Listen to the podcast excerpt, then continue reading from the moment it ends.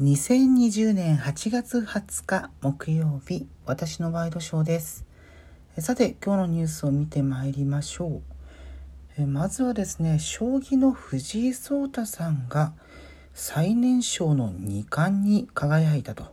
いうことですね。私あんまり将棋詳しくないんですけれども、えー、今までですねえー、っと最年少の2冠は羽生善治さんの21歳11ヶ月だったと。で、えー、それを18歳1ヶ月で、えー、更新すると。あの羽生さんを3歳近く、うん、4歳近くか、えー、差をつけて、えー、前倒ししたという衝撃ですね。あと、今回8段になったということなんですが、え、最年少八段昇格は加藤一二三さんの18歳1ヶ月これを2ヶ月下回っていると羽生さんと一二三をね超えるっていうふうに聞くとあまり将棋に馴染みのない自分でも衝撃が走る走るのも無理ないなというふうに思いますね。でまだ18歳1ヶ月ねやっと投票権が得られる えー、得られたばかりのところなんですけれどもまあねこの若さでここまで、えー、快進撃を続けているという状況から言うと今逆にそれがねプレッシャーになる部分もあると思うのでそうしたところのコントロールみたいなのもちょっと気になりますね。うんまあ、あんまり周りがこう負担をかけないような形に、えー、していただきたいなというような思いがあったりします。さて続いてのニュースです。えー、久々に新型コロナウイルスの感染者の数の話題いきましょうか。えー、東京都でですね、こう5日ぶりに300人を超えて339人の感染確認というふうになりました。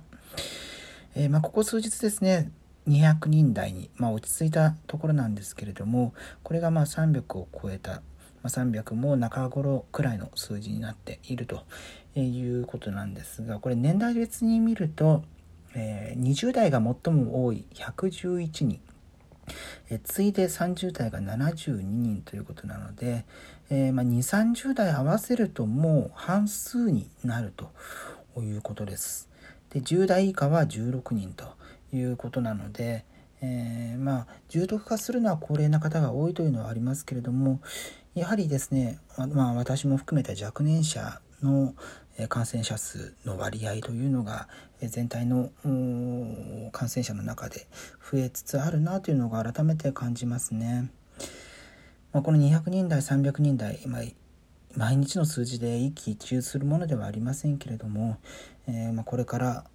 より増えるような状況にならないことを祈っております。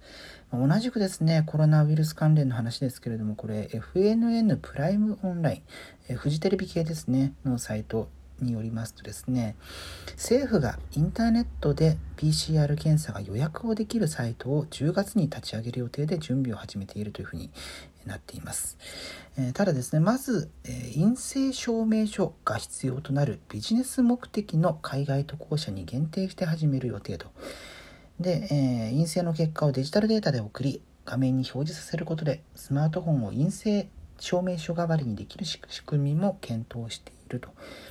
えいう形なんですけれどもうんまあこれね、まあ、早く、うん、一人でも多くの人に対象になることを願いますけれども、まあ、これに例えば、えー、ココア、えー、か接触確認アプリのココアを組み合わせたりすればもっとスムーズに、えー、濃厚接触から検査に至るところの過程が実現できるのかなというような気がしますね。でただまああの今のところココアで、えー、まあ、接触が確認されたところでですねすぐに PCR 検査が受けられるかどうかといったらまた違ったところで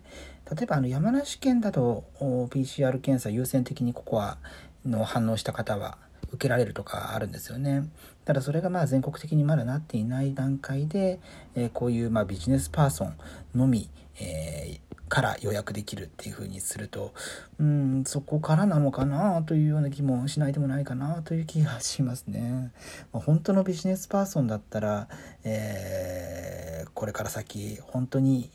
外出してまで海外に渡航する必要があるのかななんていうことにもなりますしうーんちょっとこれが吉と出るかというところは気になりますね。えということで2020年8月20日木曜日私のワイドショーでした。それではまた明日。